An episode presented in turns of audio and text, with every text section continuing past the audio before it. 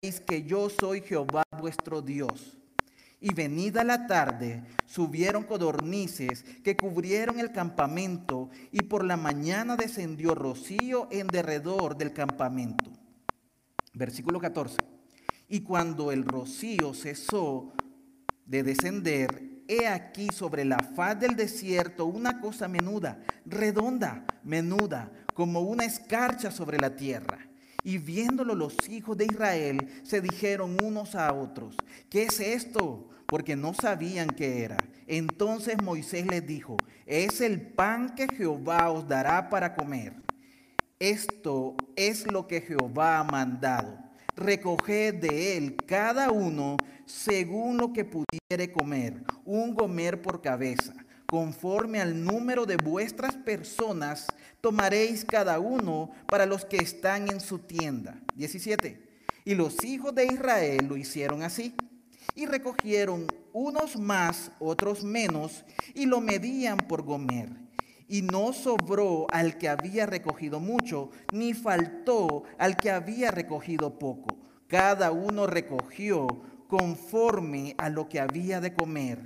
Y les dijo Moisés, ninguno deje nada de ello para mañana. Mas ellos no obedecieron a Moisés, sino que algunos dejaron de ello para otro día y crió gusanos y hedió y se enojó contra ellos Moisés. 21. Y lo recogían cada mañana, cada uno según lo que había de comer, y luego que el sol calentaba, se derretía. Oramos. Señor, estamos aquí ante ti reunidos, leyendo las escrituras que nos has dejado, donde te revelas, donde te muestras a tu pueblo, donde, Señor, presentas tu voluntad para que nosotros la sigamos fielmente. Ayúdanos entonces en esta hora, Padre, para que por medio de tu Espíritu Santo podamos comprender la porción que tú nos quieres dar en esta tarde, para que sea solamente tu Espíritu Santo el que nos dirija y nos dé a Cristo. Que sea tu Espíritu Santo el que sea capaz de guiarnos a través de la palabra y no los pensamientos de un hombre finito que se equivocan y que fallan. Que sea tu palabra la honorable, la de honra, la que no se equivoca, la que es veraz, que hable a tu pueblo a través de tu siervo en esta tarde. En el nombre de Jesús. Amén. ¿Puede sentarse, mis amados hermanos?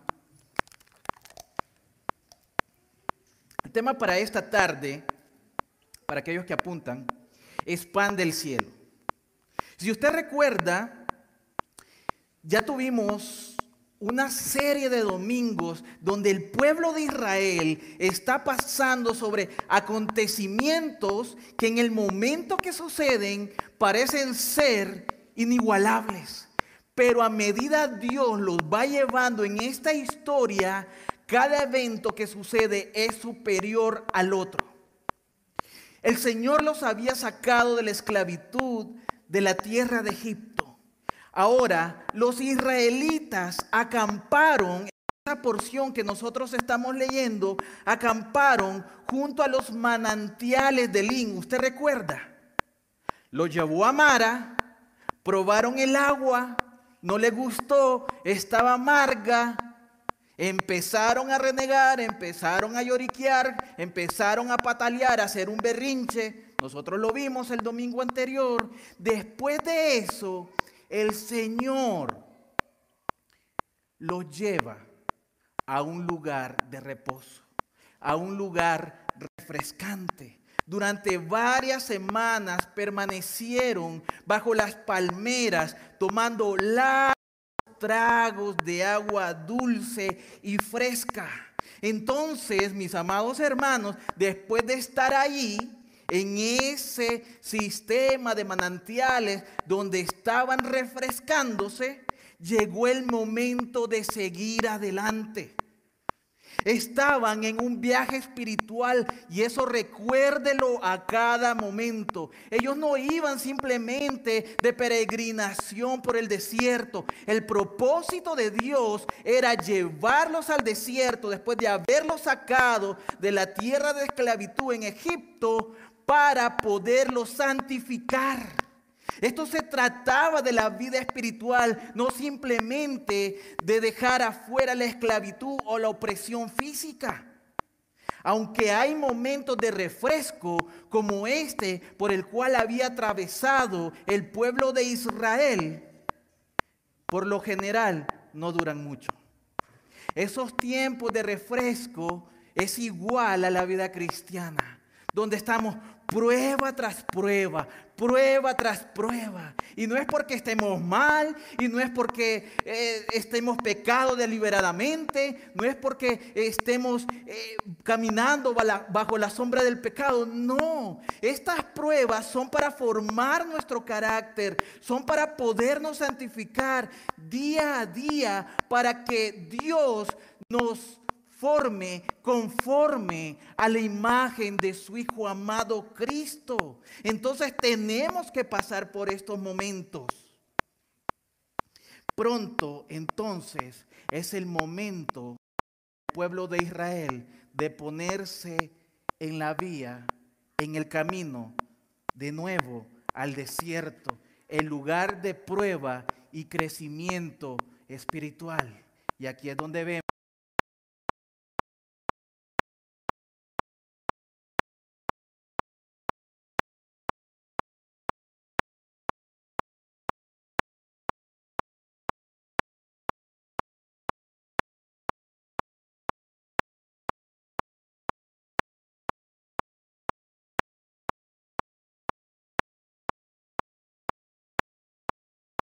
días del segundo mes después que salieron de la tierra de Egipto. Pronto los israelitas estaban cansados y hambrientos y una vez más, ¿qué pasó? Adivina qué pasó. No adivine, lea. Se volvieron a quejar. Bien agradecidos ellos, ¿verdad? Por todo lo que Dios estaba haciendo, se volvieron a quejar. Versículo 2. Y todo congregación de los hijos de Israel murmuró contra Moisés y Aarón en el desierto. Versículo 3. Y les decían los hijos de Israel, ojalá hubiéramos muerto, fíjese, ojalá hubiéramos muerto por mano de Jehová en la tierra de Egipto. Cuando nos sentábamos, y póngale atención a esto, según ellos, en su imaginación, en sus recuerdos, cuando nos sentábamos a las ollas de carne, cuando comíamos pan hasta saciarnos, pues nos habéis sacado a este desierto para matar de hambre a toda esta multitud. Otra vez el berrinche, otra vez la queja, otra vez el lloriqueo. Y recuerde que esto lo hablamos en domingos anteriores. Cuando alguien se queja, cuando está llorando por lo que te está sucediendo, simplemente demuestra el estado de inmadurez espiritual en que te encuentras como creyente. Comenzó esto, mis hermanos, en el pueblo de Israel, ese pecado de estarse quejando cuando Moisés fue por primera vez ante el faraón, ¿usted recuerda? Y abogó por ellos. ¿Qué pasó ahí? Los israelitas se quejaron de que estaba haciendo su trabajo más difícil, porque ahora el faraón, después de esa entrevista, había reprimido con ciertos materiales para el pueblo de Israel y que siguieran haciendo la cuota de ladrillos que a, diario tenían que cumplir. Refunfuñaron, ¿ya ha oído usted esa palabra? Refunfuñaron. Refunfuñar es cuando usted aturra así la cara, cuando la hace de limón cuando por todo, hermano, puede hacer, mire, cree que le puede llevar, puede orar, eso es refunfuñar. Entonces, refunfuñaron en el mar rojo nuevamente, donde acusaron a Moisés de haberlo sacado a morir en el desierto. Estaban aún más amargados, la semana pasada lo vimos, allá cuando llegaron a Mara. Pero las quejas no se detuvieron ahí. Los israelitas vagaron durante 40 años y murmuraron la mayor parte de todo ese tiempo. Imagínese usted, 40 años aturrando la cara, pura cara de limón. Cuando llegaron al desierto de Sin, eran una nación entera de descontentos, amargados y que se quejaban por todo. Por eso en el versículo 2 dice, toda la congregación se quejó. En el versículo 3 dice que se quejaron de su plan alimenticio. Estaban renegando. Ellos decían, no tenemos que comer, nos trajiste aquí a morir de hambre. Pero lo que parece haber sucedido primero fue la primer queja, mis amados hermanos, que eso demuestra la condición del corazón, que eso demuestra realmente a dónde está tu nivel de espiritualidad. Nuestras quejas realmente nunca son causadas, y esto lo vimos, por las circunstancias externas, de ninguna manera. Entonces quiere decir que si está lloviendo, que si hace calor, que si el trabajo, que si mi hermano, que si mi esposa, que si mis hijos, eso no tiene que ver y causarte desagrado. Lo que realmente causa desagrado es la condición que tú tienes en tu corazón, como lo vimos en Mara. El problema no era el agua amarga, el problema era el que su amargo corazón. Ese era el problema realmente del pueblo de Israel. Por otra parte, nosotros encontramos en la escritura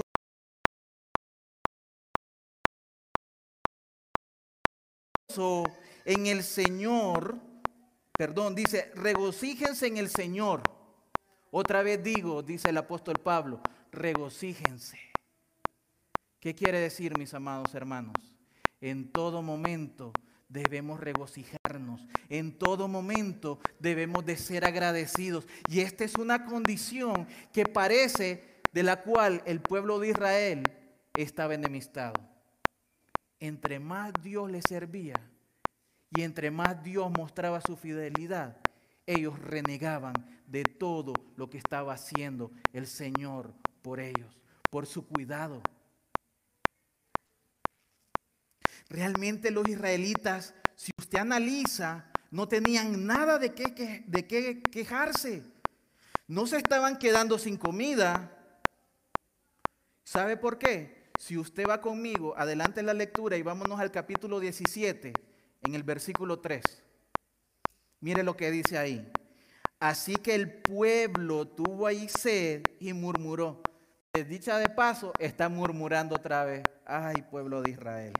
Y dijo, ¿por qué nos hiciste subir de Egipto para matarnos de sed a nosotros, a nuestros hijos? ¿Y a qué dice ahí después, iglesia? y a nuestros ganados. ¿Qué quiere decir? Que el rebaño y los rebaños con los cuales habían partido de la tierra de Egipto los seguían acompañando. Ellos dicen, nos trajiste y nos estamos muriendo de hambre. Aquí ellos están buscando agua para el ganado. ¿Qué quiere decir?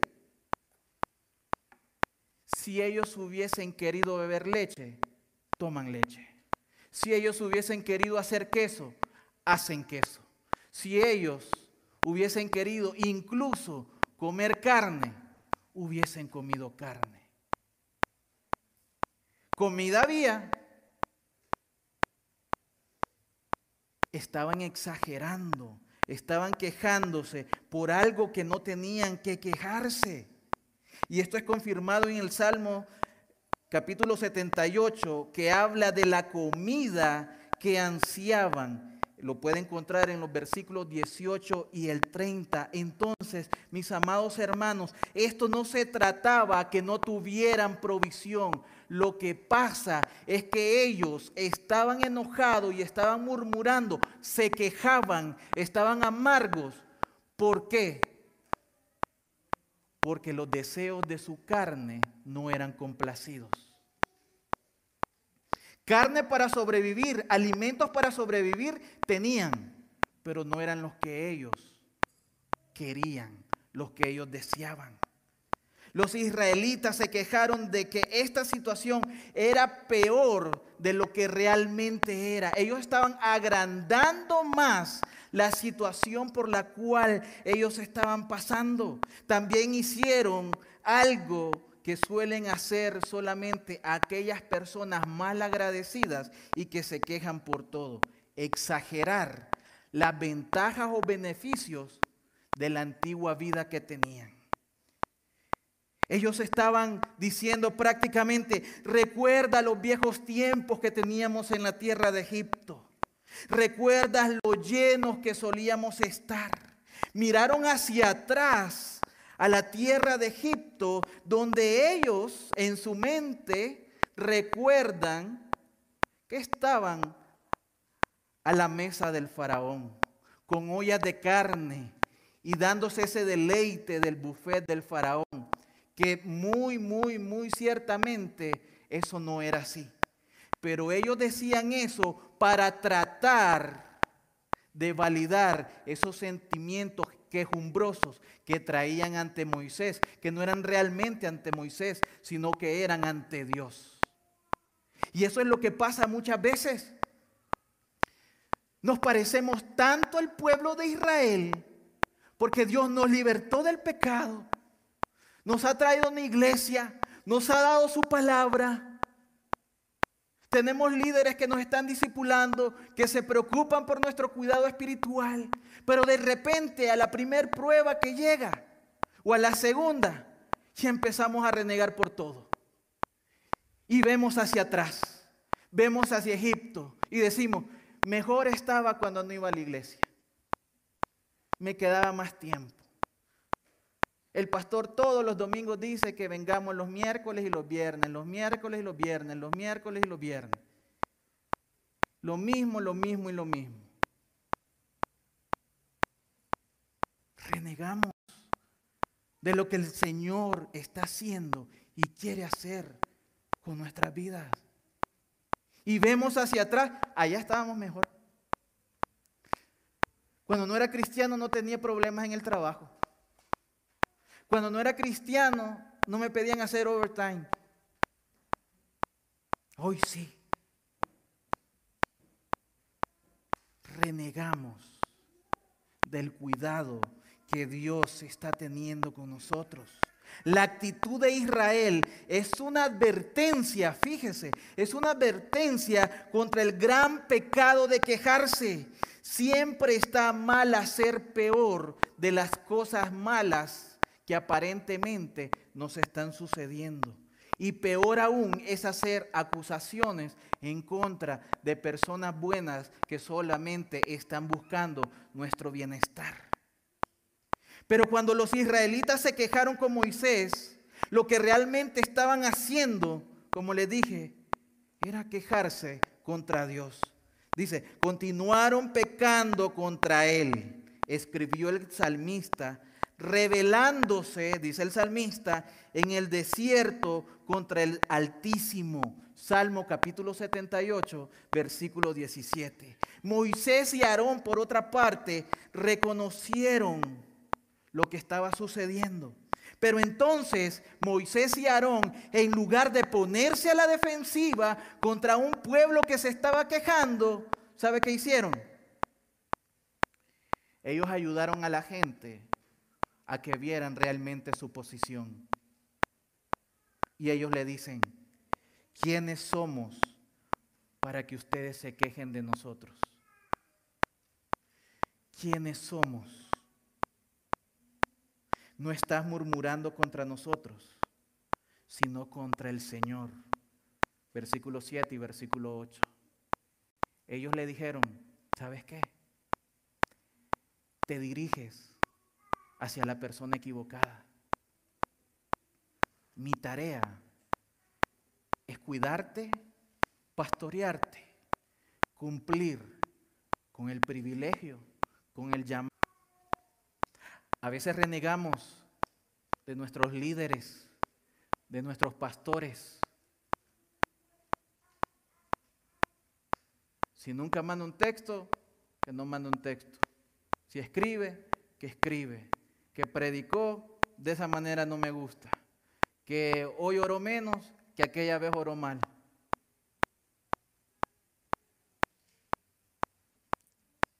Ellos le están diciendo, ¿quiénes somos? Nosotros solamente traemos el mensaje. Somos los mensajeros de Dios. Dios les está diciendo esto a ustedes. Cuando ustedes se están quejando contra nosotros, no es contra nosotros, es contra Dios. A Dios le están diciendo, lo que has hecho por nosotros, los líderes que has puesto aquí para pastorearnos, no sirven. Eso estaba pasando con el pueblo de Israel.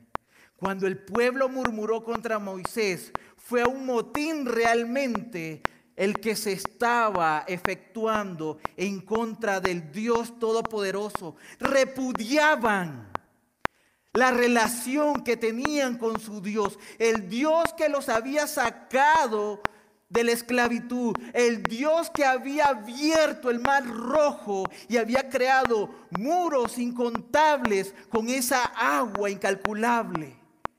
Contra ese Dios es que estaba renegando el pueblo. Contra ese Dios es que se estaba rebelando. No era contra Aarón, no era contra Moisés. El problema que tenían era con Dios.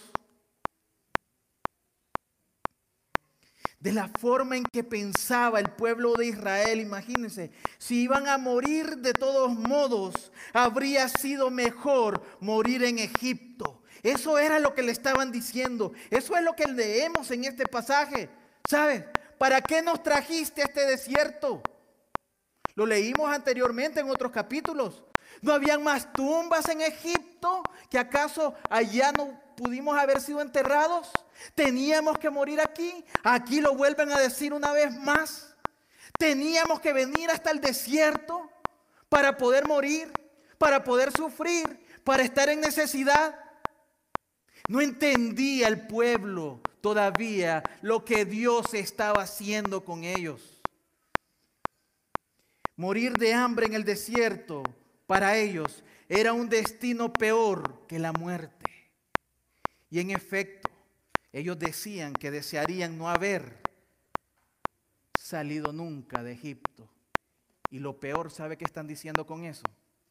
Cuando el pueblo de Israel está diciendo, nos hubiéramos quedado allá, están diciendo,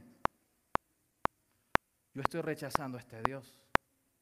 Cuando el pueblo de Israel está diciendo, mejor allá enterrado en una tumba, ¿sabe qué le están diciendo?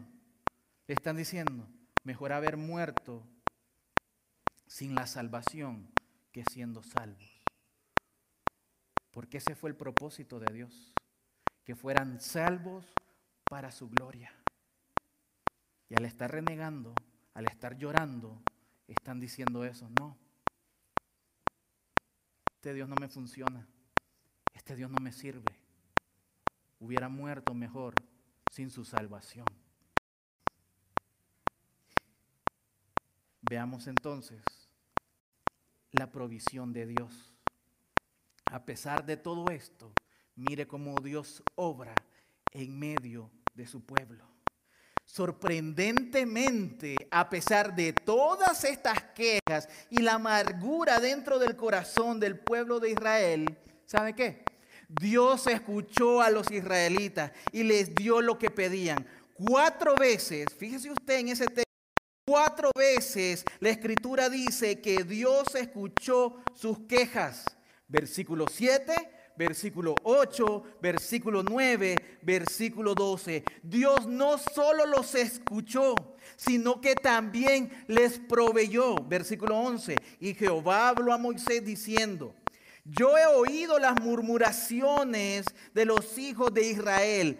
Háblales diciendo, al caer la tarde comeréis carne y por la mañana os saciaréis pan y sabréis que yo soy Jehová vuestro Dios. Versículos 11 y 12. El Dios, mis amados hermanos, de toda gracia estaba prometiendo proveer a su pueblo. Su provisión sería abundante, lo estamos leyendo. En el versículo 4 le dijo a Moisés, haré llover pan del cielo. Luego en el versículo 12 prometió que su pueblo estaría lleno de pan. Aquí Dios usó la misma palabra para estar lleno que los israelitas usaron en el versículo 3. Cuando ellos hablaban, como le dije, según su mente, ellos quedaban saciados de esas ollas de carne allá en la tierra de Egipto. Y esto solamente lo pudo haber hecho Dios en su infinita misericordia y en su infinita paciencia. Porque después de todas las quejas que había tenido este pueblo mal agradecido, Israel no se lo merecía. Dios cumplió su promesa. Él proporcionó comida esa misma tarde, esa misma noche y luego nuevamente en la mañana, a la mañana siguiente. Dice el versículo 13, y venida la tarde, subieron codornices que cubrieron el campamento y por la mañana descendió rocío en derredor del campamento. Versículo 14. Y cuando el rocío cesó de descender, he aquí sobre la faz del desierto una cosa menuda, redonda, menuda como una escarcha sobre la tierra. 15. Y viéndolo los hijos de Israel, se dijeron unos a otros, ¿qué es esto? Porque no sabían qué era. Entonces Moisés le dijo, es el pan que Jehová os dará para comer. Mis amados hermanos, este fue un milagro genuino, a contradicción de lo que otras personas pueden decir. Este fue bueno, en realidad fueron dos milagros genuinos. El primero fue el milagro de la codorniz, si usted lee ahí. Y hablando acerca de la codorniz, fíjese que este es una ave, este es un ave, perdón, un ave de caza que se da muy comúnmente allá en el Medio Oriente. Y las codornices, casi al igual que toda la familia de las aves, son unas aves migratorias, es decir, hay ciertas temporadas o hay ciertas, sí, ciertas temporadas que ellas tienen que viajar a otro lugar buscando el calor y buscando la provisión. Pero cada año, dicen los conocedores, pasan sobre el Sinaí en primavera y en otoño, volando bajo, llevados por el viento. Pero cuando por medio de redes, por medio de mallas, las tiraban, cuando éstas descendían a la tierra, cansadas de tanto volar, y las consideraban un manjar. Ahora, lo curioso es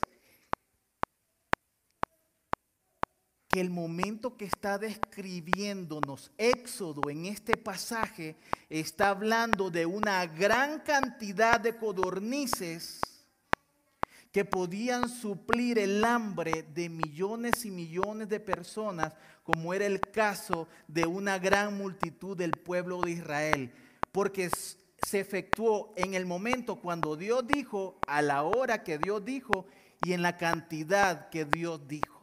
Entonces, fue un milagro completamente divino y no por una estación del año. Eso no tuvo nada que ver. Ahora, fíjese, por otra parte, nosotros tenemos acerca de lo que es el maná del cielo.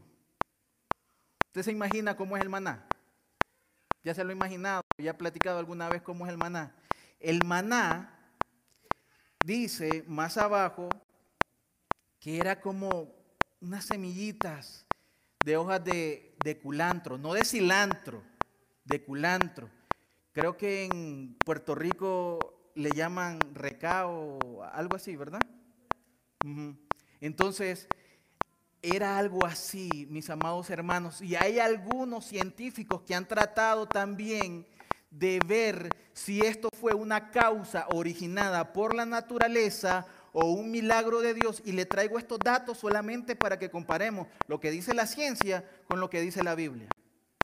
Y la ciencia dice que hay algunos animalitos que se llaman piojos que se pueden pegar, adherir a las hojas de unas plantas y que el líquido que expulsan estos piojos hace que ese líquido se vaya haciendo una masa así bien melosa. Y de tanto que está cargando las hojas de las plantas, caen al piso y forman unas bolitas blancas, como el maná, y que precisamente es conocida como maná. Ahora, lo curioso de esto y de otro árbol que se llama, tam, déjeme ver, tamarisco, el tamarisco. Este árbol tiene una cualidad que se pega en las tierras áridas, como el desierto, pero también suele estar a la orilla de los ríos. Entonces, lo que sucede con este árbol es que si nosotros ponemos en comparación lo que dice con el pueblo de Israel, el pueblo de Israel se alimentó del maná durante 40 años. Día a día ellos tenían el maná del cielo. Y estas cosas que suceden con estos árboles y con estas plantas de culantro solamente suceden durante unas pocas semanas en el año. Es decir, puede darse entre tres o cuatro semanas, pero el pueblo de Israel no se alimentó tres semanas del maná. ¿Cuánto se alimentó? 40 años. Entonces ese es el problema de las teorías que da la ciencia con lo que dice la palabra de Dios. Llegamos entonces a la conclusión de decir que estos dos fueron milagros divinos. Y eso nosotros también lo podemos ver, mis amados hermanos, eh, como lo dice el salmista en el capítulo 105, versículo 40, y en el Salmo capítulo 78, versículo 24. Pablo también se refiere al maná en Primera de Corintios capítulo 10, versículo 3, donde él dice alimento espiritual. Quiere decir un alimento sobrenatural, el maná era un pan maravillosamente original que descendía porque Dios en su providencia así había querido sobre el pueblo de Israel. Entonces, vamos ahora al tercer punto donde vemos más de la gloria de Dios.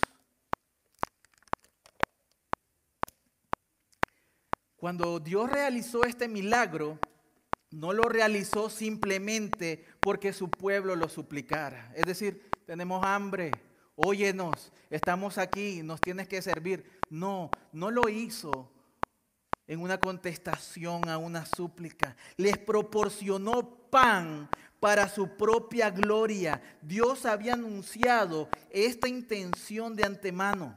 Entonces Moisés y Aarón dijeron a todos los israelitas, fíjese, por la tarde sabrán que fue el Señor quien los sacó de Egipto y por la mañana verán la gloria del Señor. Se lo leo una vez más. Y por la mañana verán la gloria del Señor porque Él ha escuchado sus murmuraciones contra Él. Sabrás que fue el Señor cuando te dé carne para comer por la noche y todo el pan que quieras por la mañana, porque ha escuchado tus quejas contra él. Versículo 6, versículo 7 y versículo 8. Dios le dio al pueblo su pan para demostrar que Él era el Señor. Esto era algo que ya había demostrado a sus enemigos. Recuerde que mostró quién era el Señor ante Faraón. Mostró quién era el Señor ante la abertura del mar rojo, cuando hizo que todo el ejército de los egipcios se en esas aguas. Y ahora el Señor iba a mostrar su gloria nuevamente, pero haciendo que el pueblo de Israel lo experimentara él mismo. Él había visto, el pueblo de Israel, las plagas en Egipto. El pueblo de Israel había visto cómo se ahogaron los egipcios, el ejército de Faraón, en las aguas del Mar Rojo. Pero ahora ellos serían testigos en carne propia de la gloria de Dios manifestándose por medio de la creación y ellos beneficiándose de lo que Dios estaba haciendo. No por ellos, sino para su misma gloria. Otra forma de decir esto es que Dios le mostraría a Israel esta gloria, pero no, mis amados hermanos, dejando a un lado la santificación. Porque lo que Dios quería en cada momento de este peregrinaje del pueblo de Israel era probar la condición por la cual se iba formando ese corazón del pueblo de Israel. Que el pueblo de Israel se diera cuenta que a pesar de las quejas, que a pesar de las necesidades para ellos y la falta de provisión aparente para ellos, Dios quería que confiaran. Dios quería que dependieran. Dios quería que se quejaran menos y agradecieran más. Y eso es lo que quiere Dios también con cada una de nuestras vidas. Yo no sé en qué etapa tú estás.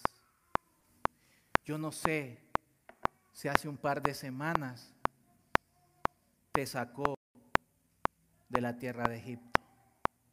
Yo no sé si ya pasaste por el Mar Rojo. Yo no sé si llegaste a Mara y te tocó otra vez probar agua amarga. Yo no sé si fue tan grande alguna proeza que Dios ha hecho en tu vida que pusiste a cantar como lo hizo Moisés y su hermana Miriam.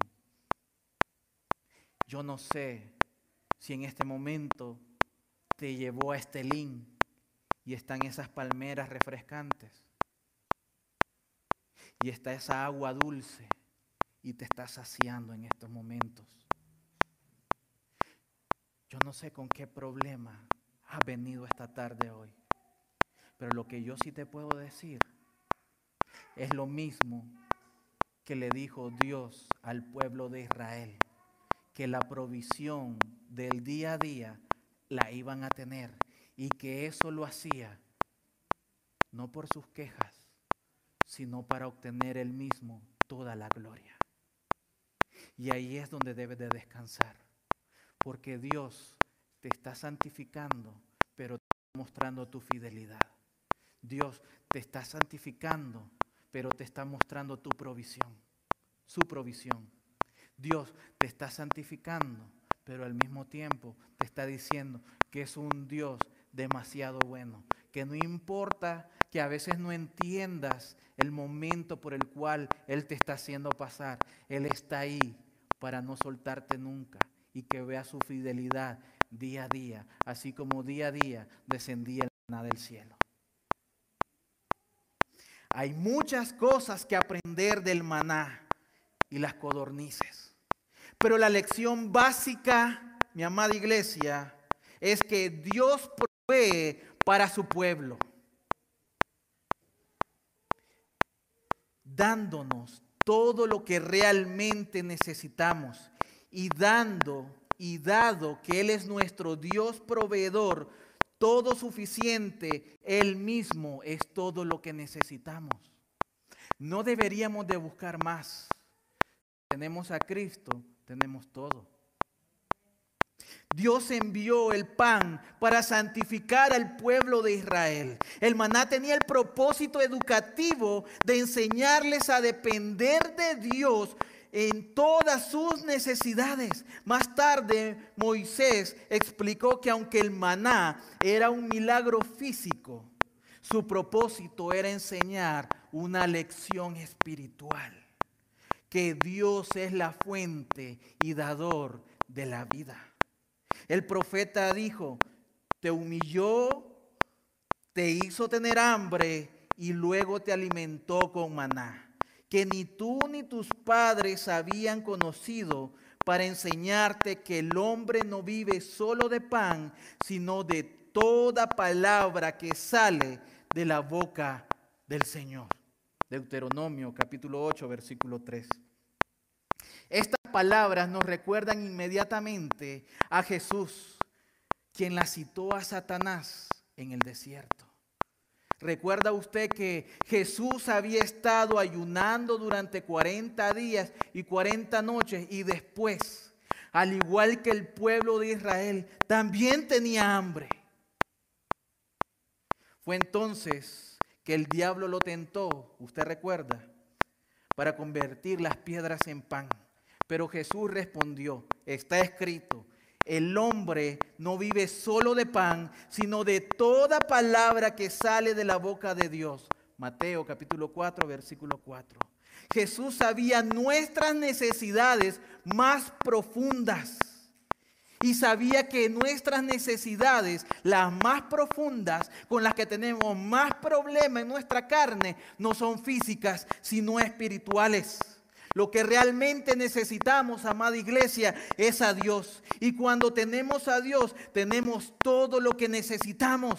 Eso fue algo que Jesús a menudo trató de enseñar a todos sus discípulos. Una vez estaba predicando, usted recuerda, ante una gran multitud de personas junto al mar de Galilea. Y Jesús sabía que estaban empezando a tener hambre. Así, ¿qué pasó? ¿Qué fue lo que hizo Jesús? Jesús realizó el milagro de los panes y la alimentación de los cinco mil. Después, la gente realmente quería seguirlo. Pero ¿por qué usted cree que la gente quería seguir a Jesús? ¿Por qué?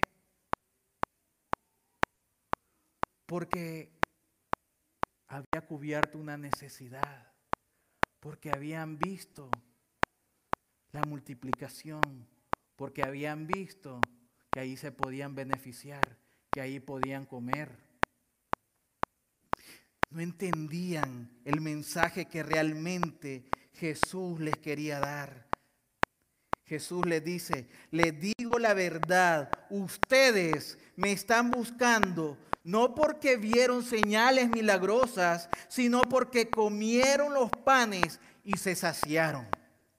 No trabajen por la comida que se echa a perder, sino por la comida que permanece para vida eterna, que es el Hijo del Hombre, y que esa, el Hijo del Hombre, se la dará.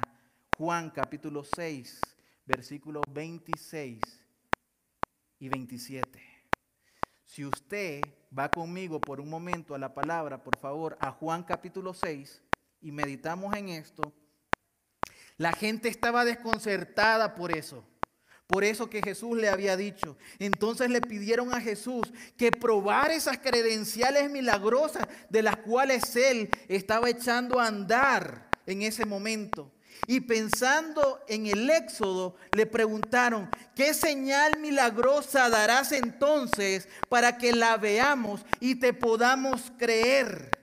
¿Qué vas a hacer? Nuestros antepasados comieron el maná en el desierto, como está escrito, pan del cielo les dio a comer. Versículos 30 y 31. La verdad, amada iglesia, es que Jesús ya les había dado una señal. Al alimentarlos con pan, había demostrado que Él era el nuevo y mejor y más grande Moisés. Pero el pan físico no era importante, lo importante fue el mismo Jesús que es la fuente de toda la vida espiritual. Jesús entonces les dijo, la verdad, no es Moisés quien les ha dado el pan del cielo, sino mi Padre, quien les da el verdadero pan del cielo, porque el pan de Dios es el que descendió del cielo y da vida al mundo. Versículos 32 y 33. Jesús estaba hablando de sí mismo. Obviamente Jesús pudo hacer mucho más que multiplicar el pan. Él era el pan, el pan espiritual del cielo que da vida al mundo. La gente todavía, amada iglesia, no estaba segura de qué estaba hablando Jesús, pero al menos sabían que querían inscribirse en el menú que Jesús les estaba ofreciendo.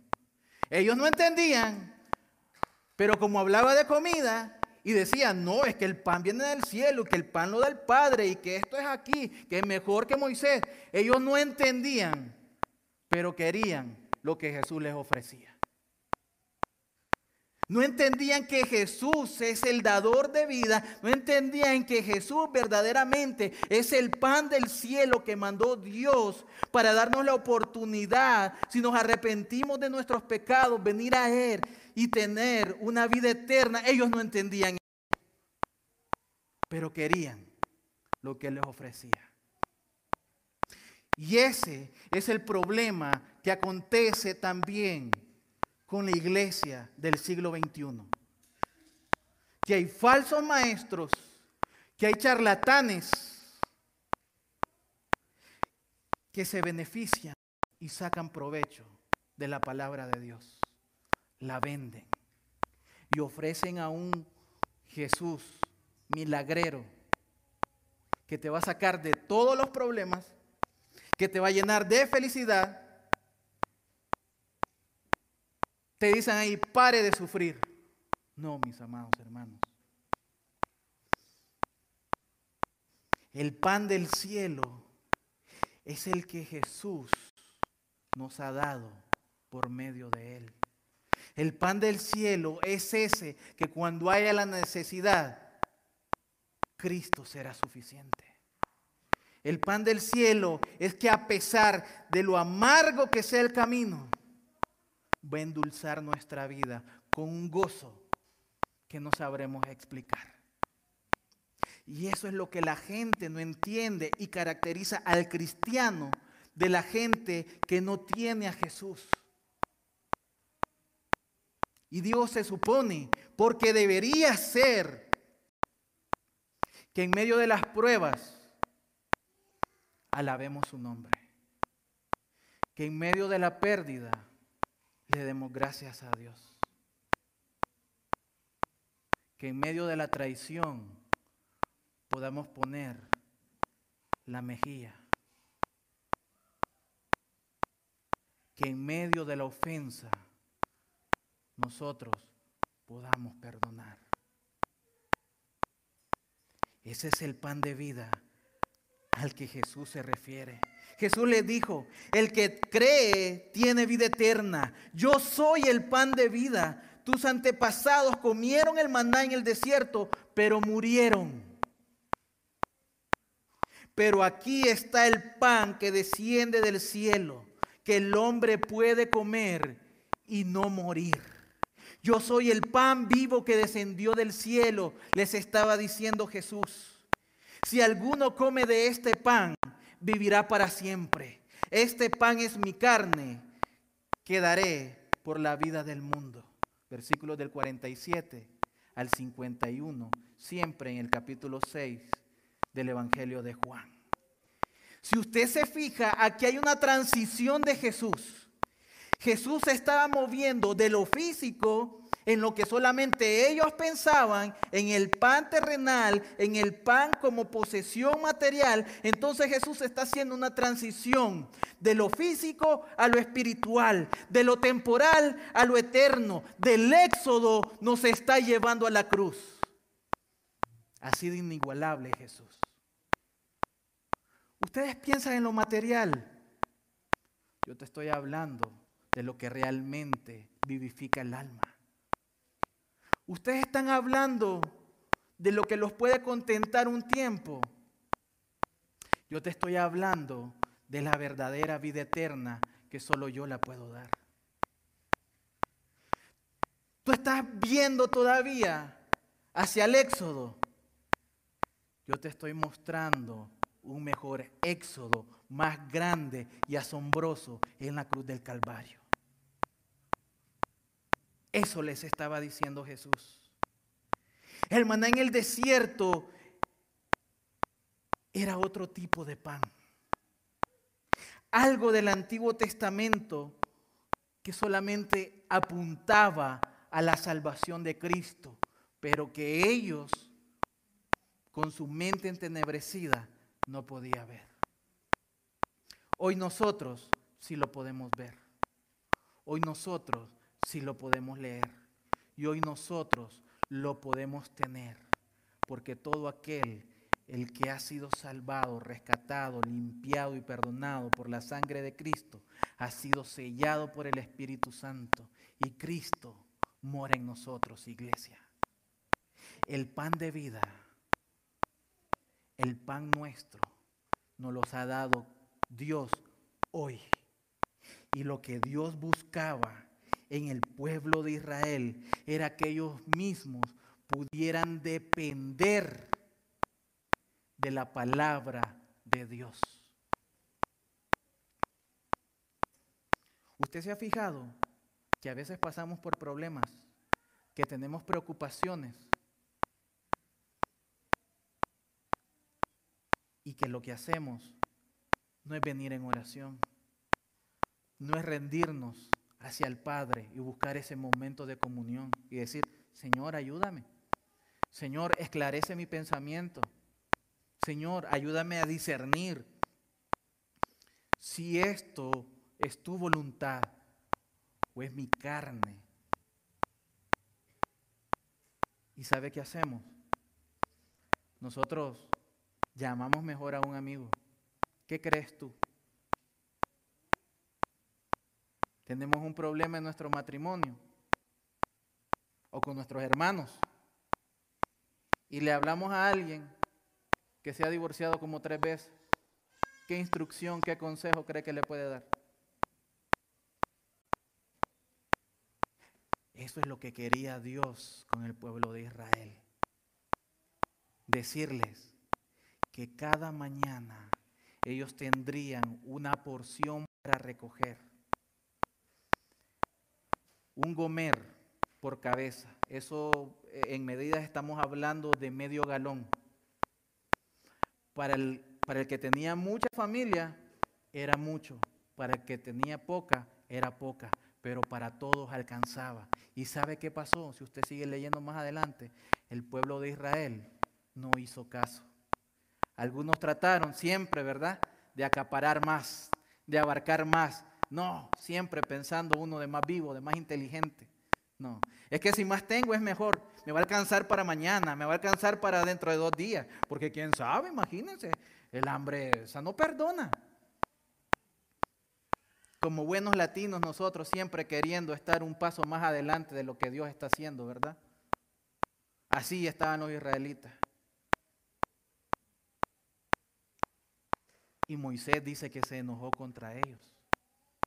¿Y cómo no se iba a enojar?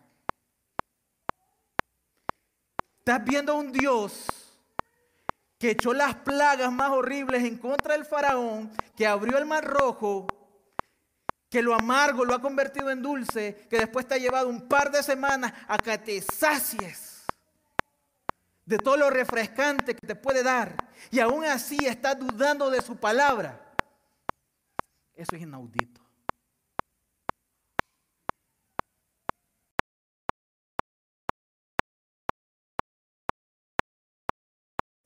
Los que hemos nacido de nuevo, hemos visto la salvación de Dios.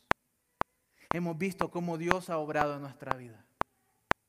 Pero vuelvo y repito, lo que Dios quería con el pueblo de Israel y quiere con nosotros es que dependamos de Él que confiemos en la provisión que Él nos va a dar día a día. Él le dijo por medio de Moisés la porción que debían de tomar. Pero no, unos no hicieron caso. ¿Y saben qué? Eso se pudrió. Y esa es una comparación que nosotros podemos hacer. Cuando uno está en el mundo, uno va a poder llegar a tener más y más y más, querer recaudar más y más y más, pero nunca vamos a estar saciados completamente.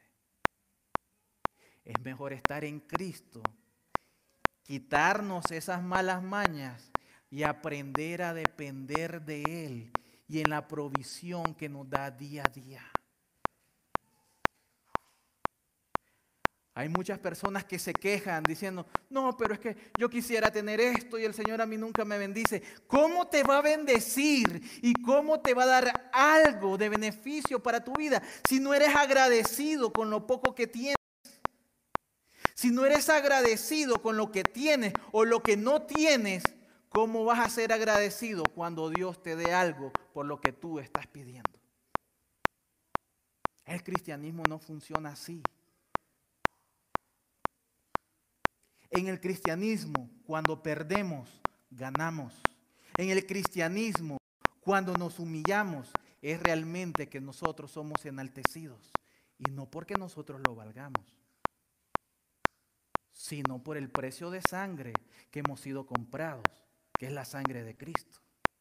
Cuando más nos parecemos a Él, más agradamos a la voluntad de Dios. Pero el problema es en quién hemos confiado. El pan nuestro de cada día, dánoslo hoy, dice la oración. ¿Tú le estás pidiendo correctamente al Señor? ¿Tus oraciones están siendo las correctas? ¿Le estás pidiendo por lo necesario o por lo que la carne quisiera. Porque el pueblo de Israel tenía lo necesario para subsistir. Pero ellos querían un menú cinco estrellas. Si no eres, si no eres agradecido con los frijoles, la tortilla y la sal, no vas a ser agradecido también cuando te toque comer caviar. Eso pasó con el pueblo de Israel. Y recordemos que eso es una prueba para nosotros también. Lo único que necesitábamos, que necesitamos, como lo cantábamos antes del sermón, es a Cristo. Él es el pan de vida y por lo que nosotros deberíamos de vivir. Yo no sé cuántos aquí todavía están sin el Señor, pero el Señor hoy te está diciendo, yo soy el pan de vida, el maná del cielo que durante 40 años descendió ante el pueblo de Israel. Ese fue un milagro, pero yo soy el Dios de los milagros y yo estoy aquí para renovar tu vida. Yo estoy aquí para transformarte. Yo estoy aquí porque quiero guiarte a lugares donde no has conocido, a lugares donde el oro ni la polilla pueden oxidarlos ni pueden corromperse. El pan de vida que es Cristo Jesús está aquí para decirte que todo el que viene a Él y cree en Él, Él no lo rechaza y van a tener vida eterna. No anheles cosas del mundo anhela a Cristo y su presencia. La canción decía, de mañana al despertar, ¿qué decía? Dame a Cristo. Cuando solo esté, ¿qué decía? Dame a Cristo. Y al momento de morir, dame a Cristo. Que Cristo sea lo único en nuestra vida que nos levante. Que Cristo sea lo único en nuestra vida por el cual vivamos. Y que Cristo sea lo único en nuestra vida por lo cual valga la pena morir. No votes tu vida. No la desperdicies sin el Señor. Y este es un reto para la iglesia. Para que aprendamos a confiar y a depender del Dios que dio el maná a los israelitas, pero del mismo Dios que ha dado el pan del cielo que es Cristo Jesús. Vamos a orar.